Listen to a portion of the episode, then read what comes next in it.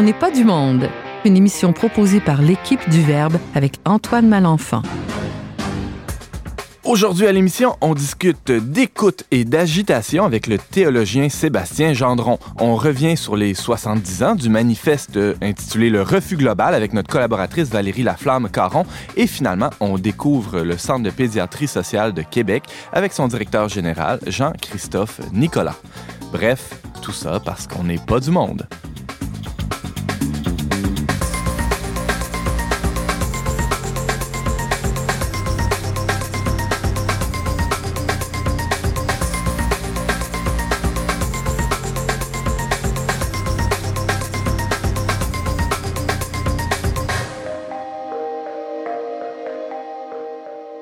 Bonjour à tous, chers auditeurs, et bienvenue à votre magazine culturel catholique. Ici, votre animateur Antoine Malenfant, rédacteur en chef du magazine et de la revue Le Verbe.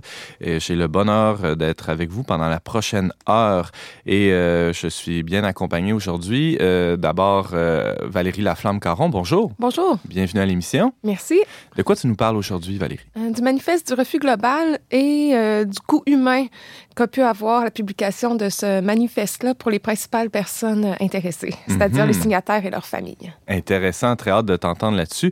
On a aussi un, un invité, euh, pour la première fois, on n'est pas du monde, euh, Jean-Christophe Nicolas, bienvenue. Merci, c'est gentil. Merci de l'invitation. Donc, euh, tu es directeur du Centre de pédiatrie sociale de Québec. Euh, tu vas nous parler, j'imagine, de, de ce que ça mange en hiver, tout ça. Ben, Qu'est-ce qu'on fait au centre? Ouais. Euh, c'est qui notre clientèle? De où ça vient aussi, la pédiatrie sociale? Peut-être un petit, un petit aperçu de l'historique de tout ça.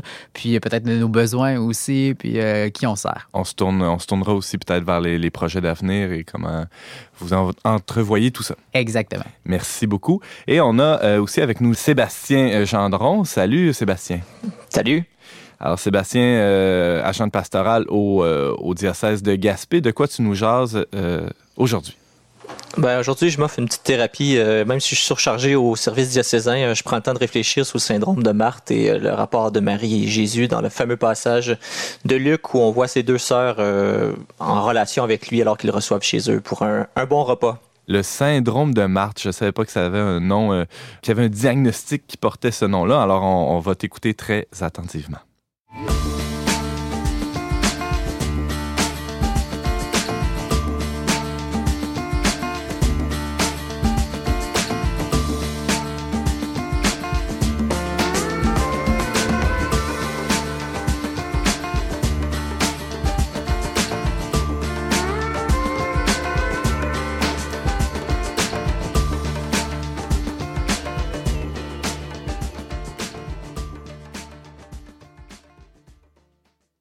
On vient à une époque qui est marquée par euh, l'épuisement, le burn-out, les dépressions. hein. Qui ne connaît euh, pas quelqu'un dans son entourage qui a été euh, frappé de plein fouet ou à petit feu là, par un de ces mots qui sont, on pourrait dire, des mots très contemporains et très modernes. Alors, pour discuter de, de l'ère du temps, de tout ça qui, accable tant de gens, Sébastien Gendron, tu es, agent de pastoral au diocèse de Gaspé. Tu voulais nous parler du syndrome de Marthe. Qu'est-ce que tu entends par là? Ouais, ben en fait, je suis responsable de la pastorale diocésaine en fait. Alors c'est, euh, je travaille au niveau des services diocésains, puis dans le cadre de mes fonctions, euh, ça arrive assez régulièrement que je, que je côtoie des gens qui travaillent en église, qui s'impliquent et tout ça. Puis bon, la réalité de la Gaspésie, c'est comme ailleurs, c'est des communautés vieillissantes, c'est diminution du personnel, euh, des bénévoles. Alors on voit beaucoup de monde qui ont plein de bonne volonté, qui s'investissent énormément dans leur milieu, euh, mais ce ce qu'on voit, c'est la- la- tout le temps le risque un peu de la fatigue euh, du, avec le vieillissement et tout ça. Puis bon, là, j'ai été demandé par les filles d'Isabelle du secteur pour animer un ressourcement au mois de septembre. Puis c'est le thème que j'ai proposé à la régente, euh, l'histoire de Marthe et de Marie dans Luc 10. Et puis, je m'étais dit que ce serait une bonne façon de réfléchir au fait que même si on est tout le temps très investi, qu'on le fait avec euh, beaucoup de bon cœur, c'est toujours une vigilance à garder de de, de, de, d'être vigilant du lieu à partir duquel on se donne en fait en Église et de prendre des temps aussi pour pas seulement être dans la charité active mais aussi dans la charité contemplative. Alors euh, c'est un peu ce que je propose aujourd'hui comme réflexion en 15 minutes mais quand même moi ça va me faire du bien parce que je, je suis dans un contexte où il y a beaucoup de travail évidemment.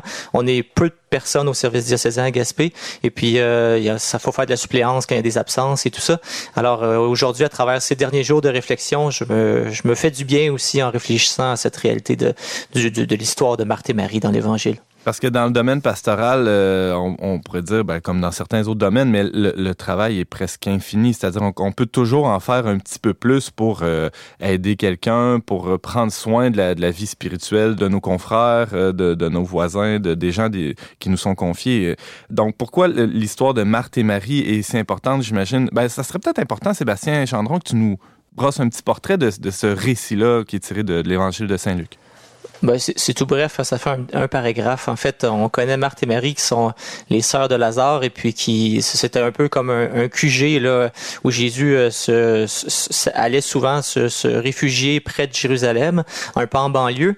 Alors euh, ce passage-là euh, évoque un moment où arrivant chez, chez ses deux sœurs et chez son ami Lazare, Marie s'assoit au pied de Jésus pour l'écouter et Marthe elle s'affaire à la cuisine et tout ça. Et puis ce qu'il faut dire dans les commentaires traditionnels ce passage-là, c'est que souvent, on va chercher à défendre un peu Marthe aussi, parce qu'on l'a beaucoup, euh, disons, euh, euh, accusé d'activiste et tout ça, alors que dans le fond, elle est pleine de bonne volonté, puis c'est elle qui sert leur pas. Alors, c'est tout à fait louable d'accueillir un invité lorsqu'il vient chez soi, mais là où il faut porter l'attention, c'est sur certains mots du passage où on va dire qu'elle était absorbée par les tâches. Et Jésus, lorsqu'il la reprend, lui dit Marthe, Marthe, il nomme son nom deux fois pour la ramener à elle-même et lui dit, tu te soucies, tu t'agites pour beaucoup de choses. Alors, pense c'est là qu'est la clé. C'est le souci et l'agitation finalement. C'est pas tant le fait de vouloir bien faire, le fait d'être au service, le fait d'être hospitalier, mais le fait de le faire avec une préoccupation où là on est peut-être désajusté par rapport à la finalité que doit avoir notre charité.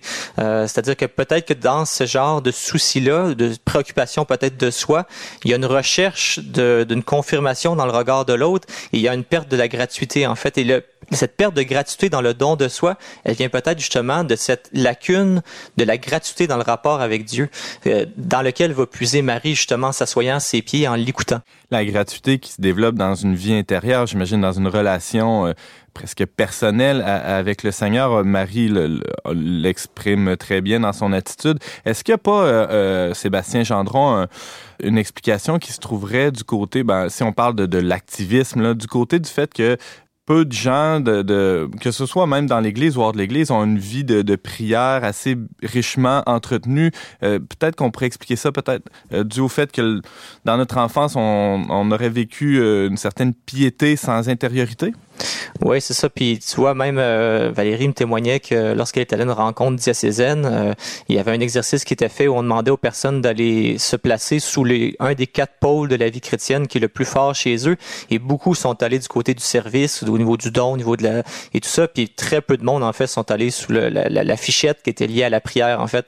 Alors euh, moi je pense que l'Église cherche beaucoup à se renouveler. On parle beaucoup de devenir des disciples missionnaires, de se tourner vers les gens du dehors et tout ça. Et c'est bien. Mais moi dans mon travail de réflexion que je fais pour accompagner les communautés, parce que c'est un travail qui commence chez nous, les, réaménagements pastoraux, hein, les regroupements de communautés. J'insiste beaucoup sur le fait que ben, d'abord, les réaménagements donneront rien vraiment si on renouvelle pas nos communautés de l'intérieur. Et le renouvellement de nos communautés passe par une conversion spirituelle, c'est-à-dire euh, redécouvrir l'importance de, de, de nourrir une intériorité forte et vivante avec Dieu et de la vivre à la fois au plan personnel ou au plan communautaire. Et je pense que quand on va à des célébrations liturgiques euh, ordinaire ou comme on peut en voir un peu à droite et à gauche, c'est sûr qu'on n'est pas nécessairement saisi par la, présence de l'Esprit Saint qui imprègne l'Assemblée. Euh, donc, euh, il y a comme un vide un peu d'une certaine façon où on s'est un peu enfermé dans des pratiques, je pense, dans des rituels. Il faut qu'on redécouvre la sève qui est derrière cette écorce-là hein, de du rituel pour vraiment être divinisé, vraiment être rempli de Dieu et, et être vraiment signifiant ensuite dans notre témoignage qu'on doit apporter aux autres qu'on est appelé à, faire et que le pape nous exhorte à, donner. Donc, tu parles d'être divinisé, c'est-à-dire devenir Dieu, à prendre, embrasser sa nature, à être, complètement transformé de l'intérieur. Et euh, ça, ça, se fait pas nécessairement dans l'agitation, mais plutôt dans, dans la quiétude. Exactement, c'est ça. Puis moi, je pense que le secret de, de Marie dans ce passage-là, je dis pas qu'elle aurait pas à se lever pour rendre service avec sa sœur, mais je pense que ce qu'elle ce qu'elle a compris, c'est qu'on ne peut pas se recevoir seulement de l'extérieur. Et le monde nous, nous pousse beaucoup à ça. C'était vrai dans le temps de, de Jésus, c'est encore vrai, peut-être encore plus aujourd'hui.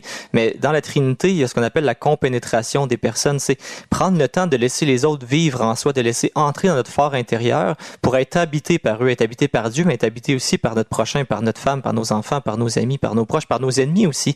Alors, euh, il y a cette vulnérabilité-là qu'il faut comme redécouvrir euh, dans notre foi. il y a, des petits passages qu'on peut peut relire euh, par rapport à ça. C'est quand, par exemple, Dieu va dire à certains qui ont accompli des miracles, qui ont fait des, des, exorcismes au nom de Jésus, il va dire, je ne vous connais pas. Qui, qui êtes-vous qui accomplissez ces choses en mon nom? C'est que ces personnes n'ont pas, malgré leurs prétentions à agir en son nom, laissé prise en eux-mêmes au divin, au mystère, pour être habités et divinisés par lui. Et puis, euh, moi, je pense qu'il y a, d'autres passages comme ceux-là qu'on peut qu'on peut relier. Par exemple, quand il va, dire vous êtes des serviteurs quelconques ou des serviteurs, on va traduire inutiles parfois, mais c'est de dire que on est on est indispensable d'une certaine façon parce que notre présence des fois, c'est par nous que doit passer la grâce. Mais c'est une façon de dire que ce, ce qui est vraiment valable, c'est qui est vraiment fort, c'est qui est vivant en nous, qui est divin, ça ne vient pas de nous. C'est Dieu qui l'accomplit en nous. Et c'est pour ça qu'on on peut être impliqué dans des œuvres caritatives et tout ça, mais si on n'est pas d'abord imprégné par Dieu, c'est pas Dieu qui agit, qui nous meut, qui parle, qui touche, qui, qui aime, ben ça risque de rester des gestes humains qui ont une valeur certainement, mais qui iront, iront peut-être pas transformer la personne aussi profondément et nous-mêmes aussi, parce qu'on est appelé à reconnaître la présence de Dieu euh, en chaque personne de la même manière qu'on le fait avec l'Eucharistie, par exemple. Ça, c'est l'Évangile qui nous le dit que Dieu est présent en, en tous et particulièrement en ceux qui sont souffrants les gens marginalisés. Alors, euh, et puis, euh, il va dire ailleurs aussi en Saint-Jean, sans moi, vous ne pouvez rien faire de bon. Et il le dit en lien avec la parabole de la vigne, où dans le fond, c'est seulement étant relié comme serment à, la sève de la vigne qui est le Christ, que vraiment notre, vie peut avoir une saveur, une odeur, un goût particulier qui vraiment interpelle et, questionne les personnes qui nous entourent. Euh, je disais en introduction, Sébastien Gendron, qu'on vit à une époque qui est pas évidente là, pour savoir comment doser notre implication, comment s'engager sans se brûler. Euh, je, lisais dans, dans, les notes que tu nous as fournies là, qu'on vit vraiment une époque où, où cet activisme-là est peut-être lié au, au, capitalisme, hein, évidemment, à la consommation comme fidélité du bonheur aussi. Il n'y a pas euh, aussi, j'ajouterais à ça qu'on on vient une époque où, ben, c'est peut-être c'était peut-être vrai à l'époque de Marthe et Marie aussi, une injonction de devenir qui nous sommes hein, et que comment on se définit, ben, c'est par, par nos actions. Et ça peut devenir lourd, ça peut devenir une espèce de moralisme. Il hein, faut bien faire les choses et ce qui fait que quand on échoue, ben, on devient les premiers responsables de notre échec et ça devient très lourd. Hum. Ben c'est ça, c'est dans le fond, je pense que Marthe et Marie sont deux manières d'habiter dans le regard de l'autre en fait, parce que même quand on s'engage en Église, on le fait au nom de notre foi, on le fait euh, pour des, belles raisons, euh, mais la marge, la, tendance est facile à prendre où dans le fond, on finit par vivre plus dans le regard de nos supérieurs ou de nos collègues ou de ceux qui, plutôt que dans le regard de Dieu seul. Et le regard que Dieu nous propose dans cette parabole, c'est lui dit peu de choses suffit. Alors Marc déjà a peut-être tort de s'en faire avec autant de détails, autant de, préoccupations. Il lui dit même une seule est nécessaire. Le, seul nécessaire, c'est comme quand Jésus dit euh, l'homme ne vivra pas seulement que de pain, mais de toute parole qui sort de la bouche de Dieu. C'est que dans le fond, la, la dimension matérielle, la dimension euh, temporelle est toujours euh, relativisée par rapport à l'éternité de Dieu. Alors, euh, je, pense que dans ce sens-là, euh, on, mériterait en Église, dans le fond, de redécouvrir ce regard de Dieu qui nous aime déjà, déjà maintenant. Et puis ensuite, fort de cette, de cette confiance, de cette identité profonde en Dieu, notre action peut être euh, dégagée de toute préoccupation mondaine, de toute euh, euh, inquiétude par rapport à ce que les autres pourront penser, aux reconnaissances qu'on va avoir de notre travail. Alors il y a comme une forme de liberté, de gratuité dans notre action qui est, qui est bien fêtrice et qui évite le burn-out, qui évite l'épuisement. Et parce qu'il y a une, euh, une liberté, une gratuité, comme je le disais, dans l'agir, qui, qui nous dégage de, de, des préoccupations extérieures. Intéressant, Sébastien, je t'entends parler, puis tu, euh, tu nous parles aussi de, du renouveau missionnaire, de l'élan euh, qui, qui, en tout cas, qui semble souffler en, euh, certainement au diocèse de Gaspé, mais aussi ailleurs au Québec, où on veut vraiment se lancer dans la, la, nouvelle évangélisation et des réaménagements aussi qui sont en, en ce sens-là. Et tout ça, pour y arriver, ben, tu nous invites à l'immobilisme. Il y a quelque chose de, de contre-intuitif là-dedans. Ben, c'est ça. Ben, ce qui est un peu drôle, c'est que dans le Christ, hein, dans Jésus incarné, il y a la parfaite unité entre l'éternité, l'immuabilité et la, la, mobilité, le mouvement, le temporel, le, devenir, l'être et le devenir, en fait. Alors, on est comme appelé à l'image du Christ à, lier ces deux réalités-là en nous. Alors, euh, il y a un psaume qui, qui, qui est très fort, le psaume 46, qui nous dit « Arrête et sache que je suis Dieu. Arrête et sache que je suis Dieu. » C'est comme si pour connaître Dieu et pour être connu de lui, il faut s'arrêter à un moment donné ou à un autre. Il faut avoir des temps à chaque jour où on s'arrête, on ne fait rien, ou au moins on écoute, et puis on se laisse pétrir par euh, euh, ce regard euh, aimant de l'autre qui nous veut tel que nous sommes et, qui, et en qui nous sommes déjà qui nous sommes appelés à être. Nous sommes déjà en lui ce que nous sommes appelés à être. Alors son regard nous fait devenir qui nous sommes. Et ce, ce, cette démarche nous empêche de, de, nous définir un peu trop par euh, notre action, par notre profession, par nos, nos responsabilités, tout ça. Et puis euh, il y a Blaise Pascal, il y a une belle phrase aussi, parce qu'il avait, je pense, bien compris cette réalité-là. Il dit, tout le malheur des hommes vient d'une seule chose, qui est de ne savoir pas demeurer en repos dans une chambre. Alors, on revient à l'unique nécessaire dont parle Jésus dans la parabole, rester en repos dans une chambre. C'est comme ça est toujours poussé à devoir faire quelque chose. Et ça, c'est une maladie qui vient du péché, je pense. Et, une façon d'y remédier, c'est l'immobilité. C'est, et on peut être immobile même dans l'action. Hein. On peut avoir une façon de, de, de s'habiter soi-même où on est euh, relié à son mystère, à ses profondeurs, au Dieu qui habite en nous. Et ce qui fait que notre agir n'est pas en dichotomie avec euh, notre, notre écoute, notre attentive, notre présence, notre attention, notre amour qu'on peut avoir pour les autres et pour Dieu. Sébastien Gendron, il nous reste une petite minute. Euh, la scène de Marthe et Marie se déroule euh, dans un contexte domestique. Toi, tu viens de nous l'appliquer dans un contexte un peu plus ecclésial. Euh, mais revenons à l'Église domestique, justement, qui, est évoquée dans la scène de, rapportée par Saint Luc. Ça peut être utile aussi à l'intérieur des murs de notre maison. Tu parlais de Blaise Pascal, le repos dans une chambre, mais aussi dans toute notre attitude, dans les activités qu'on peut entretenir dans notre foyer. Ça, c'est clair. Puis peut-être la parole à laquelle je terminerai, c'est que dans le fond, souvent, on a, on a, soit on se donne dans le monde et on se tourne vers Dieu pour recevoir, ou tu sais, comme des fois, on est un peu euh, en dichotomie en nos, nos, deux polarités, mais Dieu est aussi celui qui veut être contemplé, qui veut être aimé, qui veut être reçu comme au pied de la croix. Alors, la, la, la geste de, de Marie à, à Bethanie, c'est un peu le geste de Marie aussi au pied de la croix, c'est contempler Dieu qui veut être reçu pour ce qu'il est, un Dieu vulnérable, un Dieu en état de nécessité. Je pense que dans la maison, pour répondre à ta question, euh, moi je suis pas encore père, mais je vais l'être dans deux semaines. Euh, je pense que dans ma relation avec mon enfant, avec ma femme, j'ai à apprendre cette vulnérabilité et j'ai à, à, laisser aux autres une prise en moi pour qu'ils me changent, pour qu'ils me transforment, pour qu'ils me déplacent et pour qu'ils me fassent devenir qui je suis appelé à être dans mon identité profonde pour te diviniser, rien de moins, oh, Sébastien, rien moins, Sébastien Gendron. Tu nous faisais euh, méditer sur l'écoute et l'agitation à travers les figures de Marthe et Marie. Rappelons que tu es coordonnateur de la pastorale au diocèse de Gaspé. On peut t'entendre ici à On n'est pas du monde de temps en temps et te lire aussi sur notre blog www.le-verbe.com. Merci beaucoup, Sébastien Gendron. Merci à vous.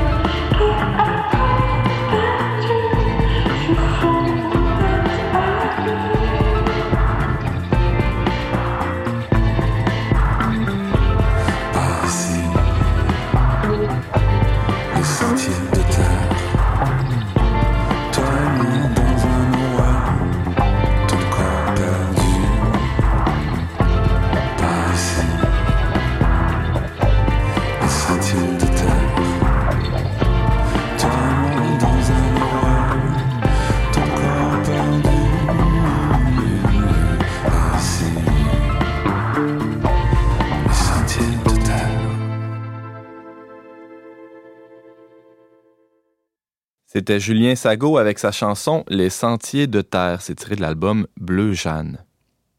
Le 9 août dernier, on soulignait le 70e anniversaire de l'édition du Refus global. Ça a été édité à Montréal et euh, ce texte-là rejetait l'idée du repli de soi et se faisait le champion de la créativité et d'une idéologie d'ouverture sur la pensée universelle. Ça a été signé par euh, plusieurs artistes assez, assez connus. On, aussi, à l'époque, on dénonçait le, pouvoir de l'Église euh, sur plusieurs sphères de la société. Donc, parmi les signataires, il y avait Jean-Paul Riopel, Pierre Govreau, Marcel Barbeau, Fernand Leduc, Marcel Ferron et Jean-Paul Mousseau. Alors, ces, ces artistes étaient tous identifiés au mouvement automatiste.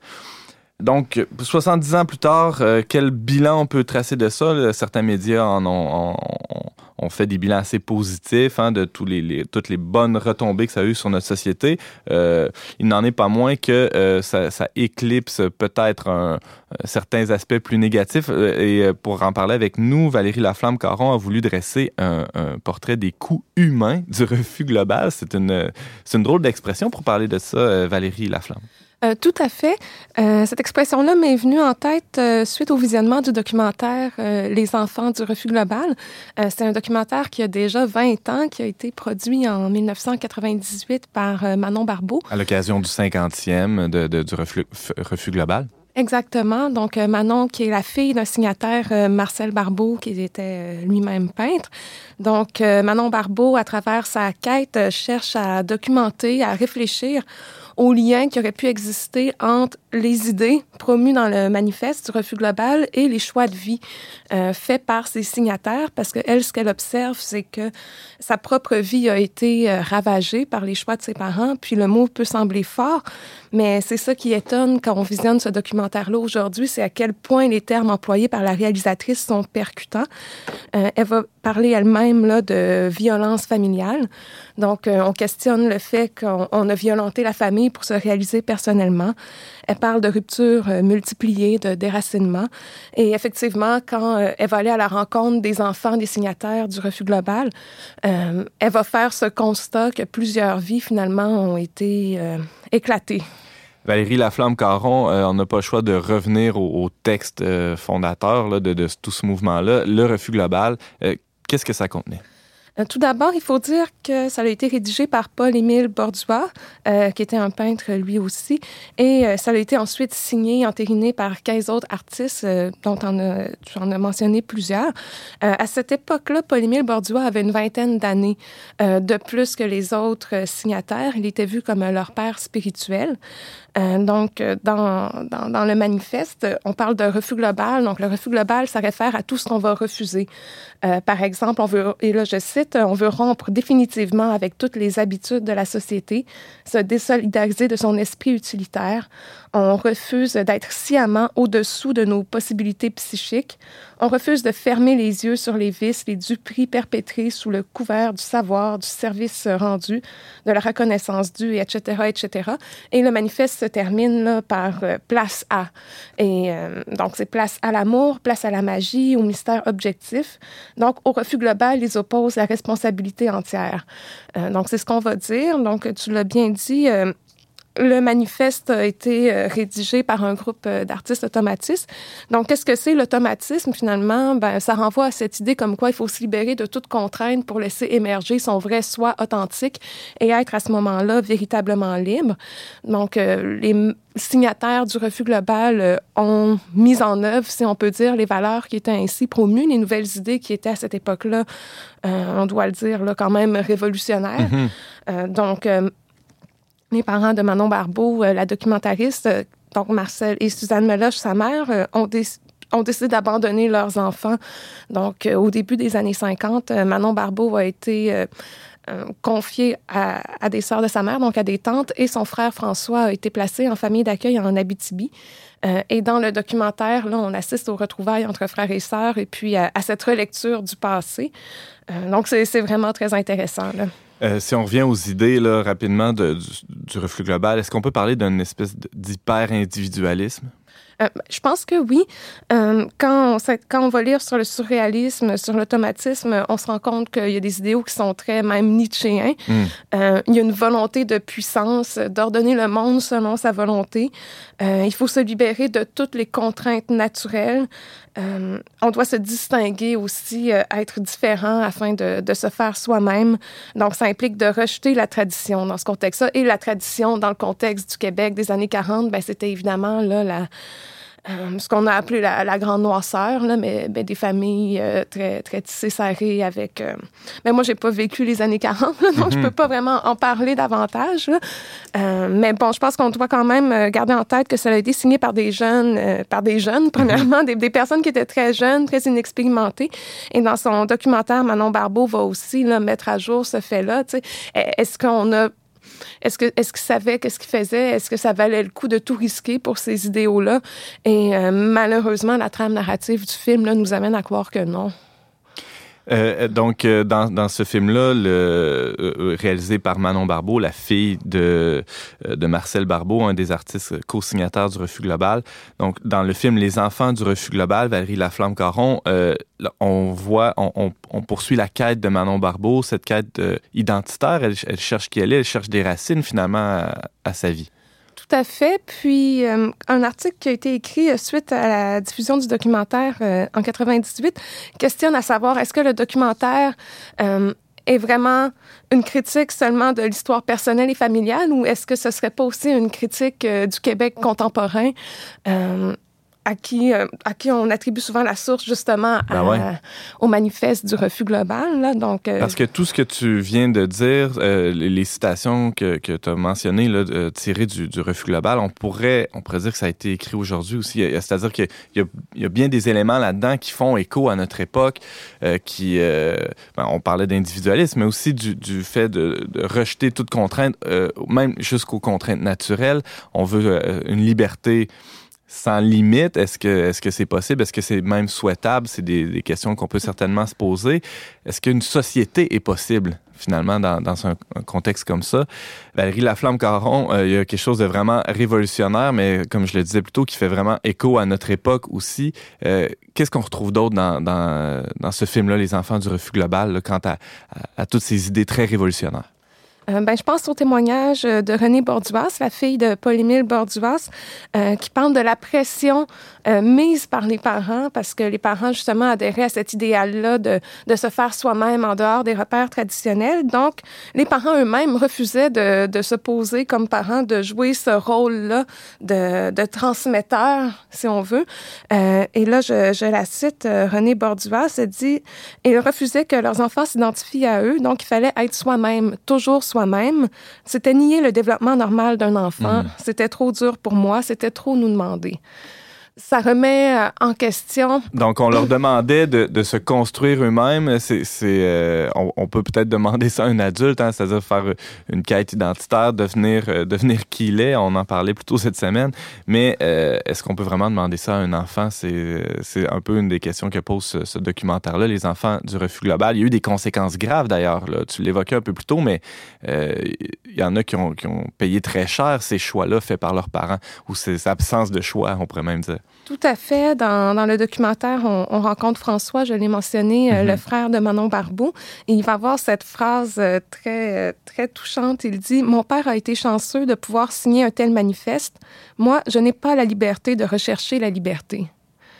Donc, ça pose le rapport justement de du rapport de la liberté au cadre, euh, aux contraintes. On pense souvent que pour être complètement libre, il faut avoir la carte blanche, qu'il faut tout, tout mettre en œuvre soi-même. Euh, quand on regarde pourtant en art euh, les, théories de la créativité, et même si on s'intéresse à l'innovation en général, on va voir que souvent les contraintes vont stimuler la créativité. Donc, cette idée-là de, de la carte blanche et de se faire soi-même est pour moi aussi déjà illusoire. Et si on réfléchit aussi aux idées portées par la contre-culture, tu l'as bien mentionné, c'est des idées qui sont aujourd'hui dominantes. Dans un reportage diffusé par Radio-Canada à propos du refus global, il y a un historien de l'art dont j'oublie le nom malheureusement, euh, qui faisait remarquer à quel point Borduas, lui qui avait tant lutté contre l'académisme, était aujourd'hui là à lui-même devenu une icône et que la plupart des œuvres de Borduas aujourd'hui, en fait que le plus grand propriétaire d'œuvres de Borduas est aujourd'hui Power Corporation. Hmm. Donc euh, une grande corporation très assez ironique. Mm-hmm. tout, tout, à fait. Puis 20 euh, ans après la, la, publication du manifeste du refus global, ben, en France, on avait mai 68 et au Québec, là, la, la, Révolution tranquille qui avait le vent dans les voiles. Et moi, je trouve ça toujours ironique de voir à quel point les slogans de cette époque-là sont devenus aujourd'hui... Euh, on pourrait les retrouver dans, dans, des grandes publicités, là, par exemple. Il est interdit d'interdire, il faut jouir sans entrave. Euh, ça me semble être clairement des, les nouvelles injonctions. Donc, euh, qui ont été très bien récupérées par euh, les idéologies les plus, disons, mercantiles de notre époque. C'est ce que je comprends. Tout à fait, tout à fait. Moi, je peux pas me positionner, comme je l'ai dit, sur, sur le cadre de vie des années 40. Là. Mhm. euh, donc, probablement que, que ces jeunes-là avaient un, grand désir, des grandes frustrations qui, qui étaient probablement légitimes là, de, dans leur expérience de petits jeunes artistes dans la vingtaine. Par contre, est-ce que ce qu'ils avaient à proposer, c'était quelque chose de solide qui rend heureux, euh, sur quoi on peut fonder vraiment sa vie? Ben, peut-être pas. Mhm. On, on peut critiquer des idées, critiquer un contexte social sans nécessairement avoir euh, la vérité à proposer en contrepartie. Là. Donc, euh, Et il y a toute la question aussi du. Ben, tu parlais, Valérie Laflamme-Caron, du cadre de la liberté, de ce rapport-là, euh, aussi de la manière dont ces enfants-là ont été élevés. La question du langage, est-ce que c'est abordé dans, les enfants du, du reflux global? Parce que là où je veux en venir, c'est juste de transmettre une langue, on pourrait, on pourrait même dire que c'est une violence ou que c'est une contrainte dans cette logique-là. Si on suit la, logique de, il faut cesser de transmettre quoi que ce soit à nos enfants, même le langage, on pourrait dire que c'est contraignant, non? Tout à fait. J'imagine qu'on pourrait se rendre jusque-là. Euh, qui est intéressant aussi, c'est de voir comment ce, ce, refus de donner des contraintes aux enfants euh, était peut-être aussi justifié par le refus de se donner des contraintes à soi-même. Donc, on parle beaucoup euh, de, de, devoir se réaliser pleinement. Donc, c'est dans ce contexte-là que la vie familiale va être sacrifiée. Mm. Mais ce qui est intéressant, c'est une, Manon Barbeau va interroger son père, Marcel. Il, il va sortir une phrase d'évangile, puis on voit qu'il y a une espèce de, de conflit entre la, entre la fille et le père. Elle lui dit, oui, mais papa, on, on aurait eu besoin de toi, François aurait eu besoin de toi. Il va répondre en disant oui, mais dans l'Évangile, il y a cette phrase comme quoi si tu as un denier, tu dois le faire fructifier pour avoir sept deniers. Et c'est une phrase, une référence qu'on va retrouver deux fois dans le film. Donc, euh, on voit qu'il y a plusieurs tensions, que c'est pas résolu et que les, signataires eux-mêmes, ceux qui sont toujours en vie, euh, en fait, ne semblent pas mener nécessairement là, euh, une vie très épanouie. Certains sont, semblent très cyniques et, désabusés, si je peux dire. Il y a trois ans, en 2015, il y a la petite fille de Marcel Barbeau, Anaïs Barbeau, Valette, qui est une cinéaste. Elle a publié euh, un, excellent roman qui s'appelle euh, La femme qui fuit. Donc, ça a été euh, l'événement littéraire là, de l'année 2015 où elle revisite, elle aussi, son histoire familiale, donc l'histoire de son arrière-grand-mère, de sa grand-mère Suzanne Méloche, qui était dans ce groupe-là d'automatisme, la vie que, sa mère elle a eue suite à ça, et enfin, compte elle-même, comme petite fille. Mm-hmm qui fait cette quête identitaire-là. Elle va parler à sa grand-mère, dire tu pourquoi pourquoi tu as abandonné tes enfants, en fait, c'est ce qu'elle va questionner. Euh, elle pose la question de la liberté, elle aussi. Et oui, puis elle va, elle va avoir cette euh, très belle phrase-là en disant euh, Je suis libre ensemble, moi. Hmm. Euh, Valérie Laflamme-Caron, tu nous, euh, tu nous parlais de, ben, du manifeste du refus global dont on a célébré le 70e anniversaire euh, un peu plus tôt cet été. Rappelons que tu es agent de pastoral dans une école de la région de Québec. On peut te lire sur notre blog le et dans notre revue et aussi t'entendre régulièrement On n'est pas du monde. Merci Valérie d'avoir été avec nous. Merci à vous.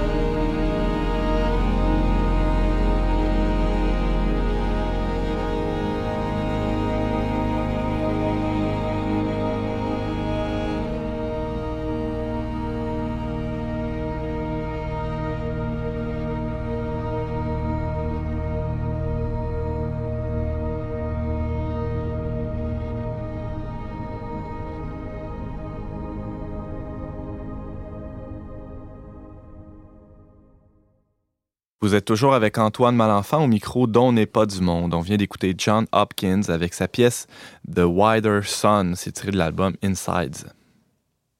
Tout le monde au Québec connaît euh, le docteur Julien et, et, sa fondation. Il y a même une guignolée euh, annuelle hein, où on, sollicite le public pour, euh, pour des dons, pour soutenir cette, cette œuvre du, do, du docteur Julien qui maintenant est à la grandeur de la province. Donc, le docteur Julien a fondé ce qu'on appelle les centres de pédiatrie sociale. C'est une pédiatrie qui, qui, est réalisée en communauté.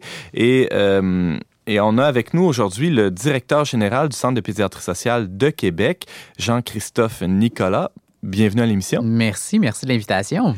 Alors, euh, Jean-Christophe, ça serait peut-être euh, pertinent là, de commencer par euh, faire un petit historique de, de, de, des centres de pédiatrie sociale parce que, euh, bon, ça n'a pas toujours existé, mais ça a déjà quand même un peu d'historique. comment ça a commencé cette aventure-là? Bien, c'est vraiment parti, puis vous le mentionniez au début, vraiment par le docteur Julien qui, au Québec, bon, ça a existé à l'international, mais vraiment au Québec, c'est vraiment le docteur Julien qui a parti ça dans, dans le quartier Hochelaga-Maisonneuve à Montréal. donc, vraiment avec une vision d'accompagner les jeunes, de les aider. Bon, on sait que le quartier Schlager-Maisonneuve n'est pas nécessairement est un quartier plus difficile dans, dans la région. Euh, donc, c'était vraiment de les accompagner, de les aider, beaucoup de problèmes de santé. Et comment est-ce qu'on peut faire pour euh, les aider puis les amener ailleurs pour leur... Euh, parce que la pédiatrie sociale se base aussi surtout sur, comme vous le mentionnez, sur la communauté. Donc, on travaille ensemble, tous ensemble. Et c'est pas nécessairement juste le pédiatre en soi. On parle de pédiatrie, mais quand on fait une rencontre en pédiatrie sociale, euh, c'est également avec un travailleur social et généralement aussi souvent quelqu'un de significatif dans la communauté. Donc, est-ce que c'est par exemple un professeur, un, un entraîneur de soccer, quelque chose, quelqu'un qui suit un cours de musique ou des choses comme ça? Donc, on fait une rencontre qui est tous ensemble. Donc, la pédiatrie sociale, c'est vraiment de travailler tous ensemble dans dans le meilleur des, des pour, le, pour les enfants. C'est une approche de, de santé euh, est-ce qu'on peut dire holistique, c'est-à-dire on tient compte de tous les aspects de la vie de, de, de la clientèle. Exactement, c'est une approche de santé globale en fait. Uh -huh. Donc exactement, donc c'est un suivi psychosocial et ouais. médical. Donc c'est sûr que nous, on, quand on, va, on, on, a un enfant avec un problème de santé, euh, on va pas regarder bon ben ok il fait de l'asthme, on va essayer de comprendre pourquoi il fait de l'asthme. Est-ce que c'est par exemple euh, ben, à la maison le, trait, le, le, le, logement est insalubre, il y a de la moisissure, euh, des choses comme ça. Donc qu'est-ce qu'on peut faire par la suite pour que euh, aider les parents? Parce que c'est aussi ça en fait. Hein? C'est ce qu'on on fait pas juste traiter l'enfant, on traite la famille, on traite les parents aussi. C'est souvent des parents qui, malheureusement, n'ont euh, pas nécessairement tous les outils dans leur boîte à outils pour euh, euh, pour accompagner, pour bien accompagner leurs enfants. Donc, mm. nous, on essaie aussi de donner euh, ce qu'on appelle l'empowerment, ouais. euh, vraiment ça, aux parents pour re leur redonner des outils, les aider à, OK, bien, qu'est-ce qu'il faut faire à la maison euh, pour accompagner vos enfants puis pour les aider à ce qu'il y ait mieux? Si je comprends bien, euh, Jean-Christophe, euh, vous, le Centre de pédiatrie sociale, ça, agit non pour, pour dépasser un peu l'espèce de, de, de, vision de la santé qu'on aurait. Ben, tu parlais de l'exemple de l'asthme. Hein? Ben, il y a un problème. La solution, ce serait de donner des pompes à l'enfant, puis c'est réglé. Vous allez plus en amont et vous, aussi, vous, bon, tu parlais d'empowerment, c'est-à-dire que c'est c'est peut-être pas la meilleure solution de retirer l'enfant de son milieu complètement. Là, on voit des fois des, des histoires d'horreur qui sont racontées dans les médias. Vous vous situez quelque part entre les deux finalement, où là on tient compte de, de l'ensemble des facteurs. Oui, exactement. On se situe vraiment entre les deux. Puis nous, c'est sûr que bon, des fois dans des dans différentes situations, malheureusement, il va falloir faire des signalements. Puis oui, des, mm -hmm. des, des situations extrêmes où euh, nous, on... mais l'objectif premier est de ne jamais retirer l'enfant de sa famille. Donc nous, c'est de les accompagner. Et si on a à faire des signalements, des choses comme ça, on le fait toujours en collaboration et jamais en cachette auprès des parents. Je, je vais le mentionner comme ça, mais c'est ouais. vraiment ça. On est en collaboration puis on essaie de trouver des solutions avec eux pour améliorer la qualité de vie. Parce que ces enfants-là, ce sont des enfants vulnérables qui n'ont pas nécessairement, euh, bon, tu sais, c'est, oui, majoritairement des, des, des familles plus euh, démunies. Euh, des, des, des, enfants qui ont vécu ce que ce que ce qu'on appelle là, dans le jargon des stress toxiques. Là. Donc euh, des divorces, un parent ou un autre peut-être des fois en prison, des la épisodes de chômage, des épisodes de chômage, tout ça. Donc tu sais plusieurs stress qui pour les enfants sont difficiles à passer à travers ça. Et évidemment ces parents-là, tu sais c'est des, des, des situations qui sont transgénérationnelles. Hein. Ces ouais. parents-là ont eu un exemple, ont eu malheureusement bon pas eu la même chance. Donc c'est leur ça vient de leurs parents et ainsi de suite. Généralement, c'est pas la majorité, c'est pas tout le temps, mais c'est quand même la majorité des cas. Donc, nous, ce qu'on souhaite, c'est les enfants qu'on suit actuellement au Centre de pédiatrie sociale de Québec, ben, c'est de leur donner des outils euh, pour des facteurs de résilience aussi pour qu'eux soient capables par la suite d'améliorer leur qualité de vie et leur mieux-être. Briser aussi des cercles de, dépendance parfois. Exactement.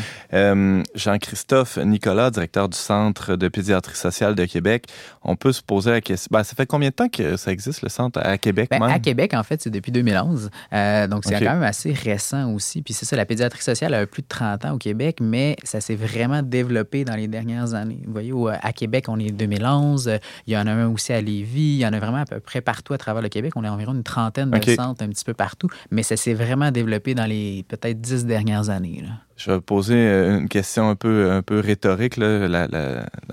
c'est plus pour te, lancer la POC. C'est-à-dire, euh, à Québec, on le sait, on vit euh, le plein emploi. Donc, la situation économique est relativement stable et favorable. On pourrait, on pourrait même penser qu'on on vit dans une ville assez riche il y a des besoins pour le Centre de pédiatrie sociale à Québec? Il y a des besoins immenses. Mhm. il y a la statistique, c'est, puis j'ai pas exactement, mais c'est près de 40% des familles en basse ville, des familles qui vivent sous le seuil de la pauvreté ou à la pauvreté. Donc, c'est des besoins, il y en a. Actuellement, on a environ 300 euh, patients, 300 dossiers actifs, puis on pourrait facilement doubler ce nombre de, de suivis-là. Euh, malheureusement, là, c'est les ressources puis c'est le financement qu'on, qui, qui, doit suivre aussi par la suite. Donc, des besoins, il y en a, on en a au quotidien. Euh, nous, on suit beaucoup notamment aussi tous les immigrants. Donc, tous les immigrants qui rentrent, euh, qui arrivent, tout ça, qui ont, pas, qui ont des problèmes de santé, qui ne sont pas nécessairement à l'aise aussi avec le système de santé, comment ça fonctionne. Donc, on a beaucoup d'immigrants, évidemment des, des familles euh, plus vulnérables, plus démunies, tout ça. Donc, c'est vraiment notre, notre base. Donc, des besoins, il y en a, puis je pense même que les besoins, à la limite, sont, sont grandissants. Tu, évoquais euh, dans ta réponse les, une question de ressources et de financement. Parlons d'abord des ressources. Ça ressemble à quoi l'équipe euh, qu'on retrouve au Centre de pédiatrie sociale de Québec? Ben, en fait, on est une équipe de, de 10 personnes euh, actuellement, 8 cliniciennes en fait. Puis je vais parler au féminin parce qu'il y a uniquement des filles sauf moi. Mais donc, c'est vraiment là, 8 cliniciennes. Donc, on a deux pédiatres, des pédiatres sociales. On a deux travailleuses sociales, deux infirmières également, une psychoéducatrice puis une art thérapeute. Donc, ça, c'est vraiment notre équipe clinique. Après ça, du côté administration, financement, il y a moi, puis il y a une autre personne qui est plus aussi responsable de l'accueil, donc aussi de tout ce qui est côté rendez-vous médicaux et suivi. Donc, c'est à moitié. Euh, donc, c'est vraiment une équipe multidisciplinaire. À travers ça, on est aussi accompagné de différents intervenants externes, euh, que ce soit une pédopsychiatre, un dentiste qui vient une fois par mois aussi hmm. suivre, euh, un, neuro, un neurologue, tout ça. Donc, il y a vraiment plusieurs intervenants aussi à l'externe qui viennent nous accompagner puis donner des soins plus spécifiques. on a des liens aussi par exemple, avec euh, la clinique d'orthophonie sociale de Québec, euh, pour donner justement ce, côté-là. Donc, c'est vraiment les liens avec la, communauté et les différents partenaires de la région. Pas nécessairement des gens euh, que ce serait utile qu'ils soient là à temps plein, mais justement, c'est des partenariats qui permettent de, répondre à ces besoins-là plus ponctuels. Exactement. Et il y a des bénévoles aussi qui, qui gravitent autour du centre de pédiatrie sociale. Et si oui, qu'est-ce qu'ils font? ben, en fait, euh, les bénévoles, on a des bénévoles qui viennent nous accompagner des fois aussi, notamment pour l'accueil, des choses comme ça, des, des, besoins plus, euh, plus euh, spécifiques. on a des bénévoles aussi à, pour nos différents programmes parce qu'on a aussi, on offre d'autres services, d'autres programmes, des activités, je vous dirais, externes, par exemple de l'aide aux devoirs. Donc, on a des gens qui vont, souvent des résidents en médecine, des choses comme ça, qui vont faire de l'aide aux devoirs. On a des ateliers de musique, donc on a des bénévoles qui vont donner de la musique, des choses comme ça. donc, il y a plusieurs programmes aussi, activités externes. Donc, on a plein de bénévoles et aussi des bénévoles pour, bon, vous en mentionnez au départ euh, de l'entrevue, la, la, Guignolée, qui est la Guignolée, en fait, à Québec, ben, du docteur Duquette, qui est la fondatrice, la cofondatrice du, du centre ici à Québec, où là, on cherche annuellement environ 300 à 350 bénévoles hmm. pour la journée de la Guignolée, pour, oui, euh, solliciter un petit peu à travers les rues, tout ça, mais on organise aussi en même temps cette journée-là euh, la, fête, la fête de Noël, en fait, là, avec tous nos patients, nos, nos, petits, nos petits patients, puis nos familles donc qui sont là aussi pour nous accompagner dans l'organisation de, de cet événement-là. Tu parlais, Jean-Christophe Nicolas, de, de, financement, la guignolée, tout ça. C'est une question incontournable, mm-hmm. évidemment. Ça prend des sous, beaucoup de sous pour, euh, pour opérer un centre. Il y a aussi bon, il y a des salariés. Hein. On parlait d'une équipe d'une dizaine de personnes, euh, des professionnels. Ces mm-hmm. gens-là ont, ont des besoins des familles à faire vivre de chacun de leur côté. Il faut les payer. Bref, ça prend des sous. Oui. on les prend où, ces sous-là? Ah, c'est une bonne question. Ben, en fait, on les prend un petit peu partout. Puis, je, tiens à préciser, juste pour que ça soit clair, tu sais, aussi du côté des médecins, par exemple, tu sais, ça, c'est une entente avec la RAMQ. Donc, ça, par exemple, les dons des gens, c'est, c'est pas pour payer le salaire des médecins. Ça, c'est vraiment le, ministère de la Santé qui, qui, gère ça. On a aussi beaucoup de collaboration, puis ça, c'est super important de le mentionner, avec euh, différents, par exemple, avec un CLSC qui nous fait un prêt de service. Donc, c'est un prêt d'une, d'une travailleuse sociale, cinq jours semaine, où là, ben, c'est la très grande majorité du salaire et des conditions, c'est eux. Puis nous, on a seulement un petit un montant compensatoire aussi à payer. Euh, du côté financement, bon, ben oui, évidemment, il y a la guignolée qui, à chaque année, euh, nous permet d'aller chercher à peu près un 20 à 25 de notre financement annuel. Donc là, c'est sûr que c'est du, euh, tu sais, bon, c'est du, dans, des, dans différents commerces de la grande région, on sollicite les donateurs. Après ça, on a des donateurs individuels de différentes acabits, des, quelques donateurs corporatifs aussi. puis une partie de notre financement aussi, bon, la, Fondation du Docteur Julien a une entente avec le gouvernement en fait euh, du Québec.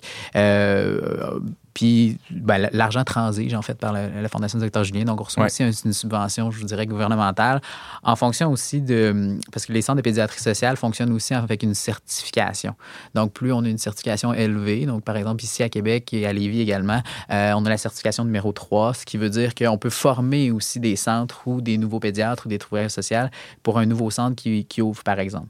Donc, actuellement, ils sont en processus d'ouvrir un nouveau centre à Thetford Mines.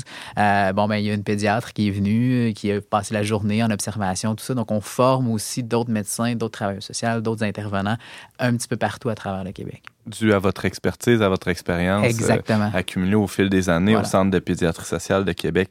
Dans les années 2015-2016, il y a eu quelques textes qui ont été publiés, entre autres dans le Huffington Post, aussi euh, dans, dans certains grands journaux, où on dénonçait, euh, Jean-Christophe, l'aspect, euh, le côté plus philanthropique, la charité qui, qui, entoure un peu le, les œuvres du docteur Julien, et comme quoi, ce qu'il faudrait peut-être faire, c'est plutôt prélever plus d'impôts à la source chez, les, chez les citoyens, puis offrir des des, services de santé euh, pour tout le monde plutôt que de dans une logique de euh, demander la charité aux gens. Euh, comment vous vous positionnez face à cette, cette petite controverse-là, ben, petite moyenne controverse? Ben, en fait, ce qu'il faut savoir, c'est que les, les gens qui viennent au centre de pédiatrie sociale, c'est notamment parce que le réseau de la santé leur convient pas nécessairement, parce hmm. qu'il y a une crainte aussi de jugement dans le réseau de la santé, parce que justement, on parlait bon tantôt de, de retirer les enfants de signalement, tout ça.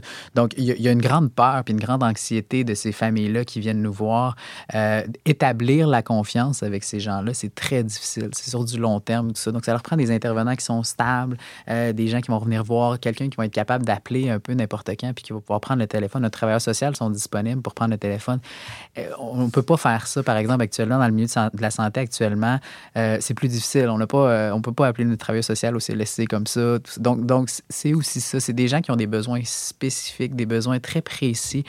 Puis je pense qu'ils ont droit, euh, comme tout le monde, à cette égalité-là, puis à cette équité-là. Puis je pense que, tu sais, ces, ces enfants-là, nous, on traite beaucoup les enfants, mais ils sont tellement vulnérables euh, qu'on ne peut pas les laisser, les laisser tout seuls. Donc, c'est des soins qui nécessitent un lien de confiance assez élevé. Exactement, mhm. exactement. Puis c'est des soins très précis, puis des, des, des, besoins avec des enfants avec beaucoup de besoins.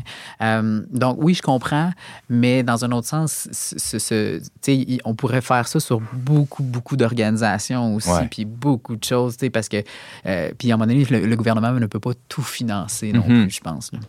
Jean-Christophe Nicolas, tu nous parlais du Centre de pédiatrie sociale de Québec pour lequel euh, tu travailles à titre de directeur général. On peut euh, tout savoir sur on mettra le lien euh, sur notre site euh, ou euh, pédiatrie-sociale.fondationdocteurjulien.org. évidemment, bon, il y aura la guignolée bientôt. en fait, plus tard cette année, là, les gens peuvent, peuvent vous contacter pour offrir leur service de, de bénévole, j'imagine. Tout à fait, on serait bien content. La guignolée a lieu cette année le 15 décembre. Donc, écoutez, si vous voulez vous impliquer, ça va nous faire grand plaisir. On est toujours à la recherche de bénévoles et de temps pour, pour cet événement-là. Jean-Christophe, Nicolas, merci beaucoup d'avoir été avec nous. Ben, merci beaucoup l'invitation. Puis si vous n'êtes pas du monde, je peux confirmer, par exemple, qu'ici, tout le monde est très humain. Ah, ben merci, merci. beaucoup.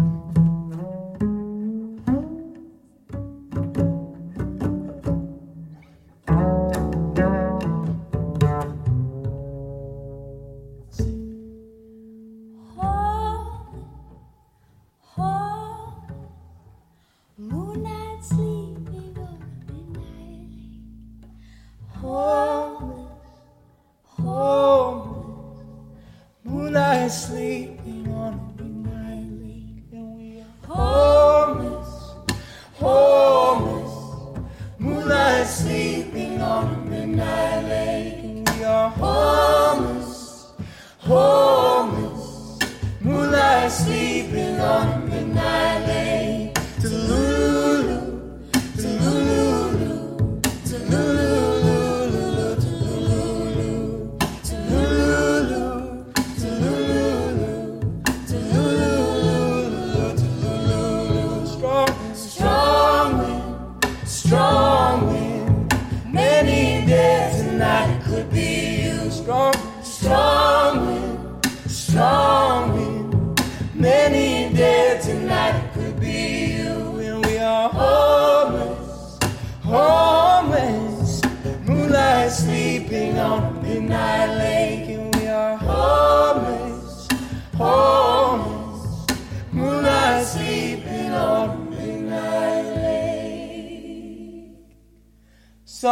say, somebody sing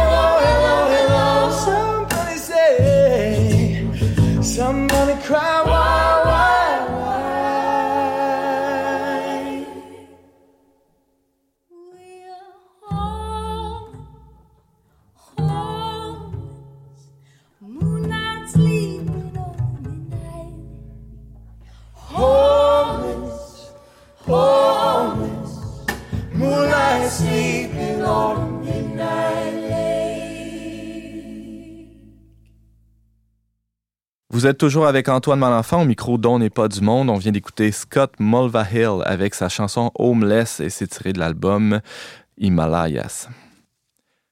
On parlait cette semaine de euh, l'écoute et de l'agitation, hein, les fameux symboles de Marthe et Marie avec le théologien et coordonnateur de la pastorale dans le diocèse de Gaspé, Sébastien Gendron. On discutait aussi de l'héritage, hein, du euh, controversé un peu du manifeste du refus global avec l'agente de pastorale et collaboratrice au Verbe Valérie Laflamme-Caron. Et on recevait Jean-Christophe Nicolas, qui est euh, directeur général du Centre de pédiatrie sociale à Québec. Merci beaucoup, chers auditeurs, d'avoir été avec nous. On vous attend la semaine prochaine, même heure, même antenne, pour un autre magazine dont n'est pas du monde. À la sélection des pièces musicales que vous avez entendues aujourd'hui, James Langlois, à la réalisation technique, Yannick Caron, à l'animation, Antoine Malenfant. Cette émission a été enregistrée dans les studios de Radio Galilée.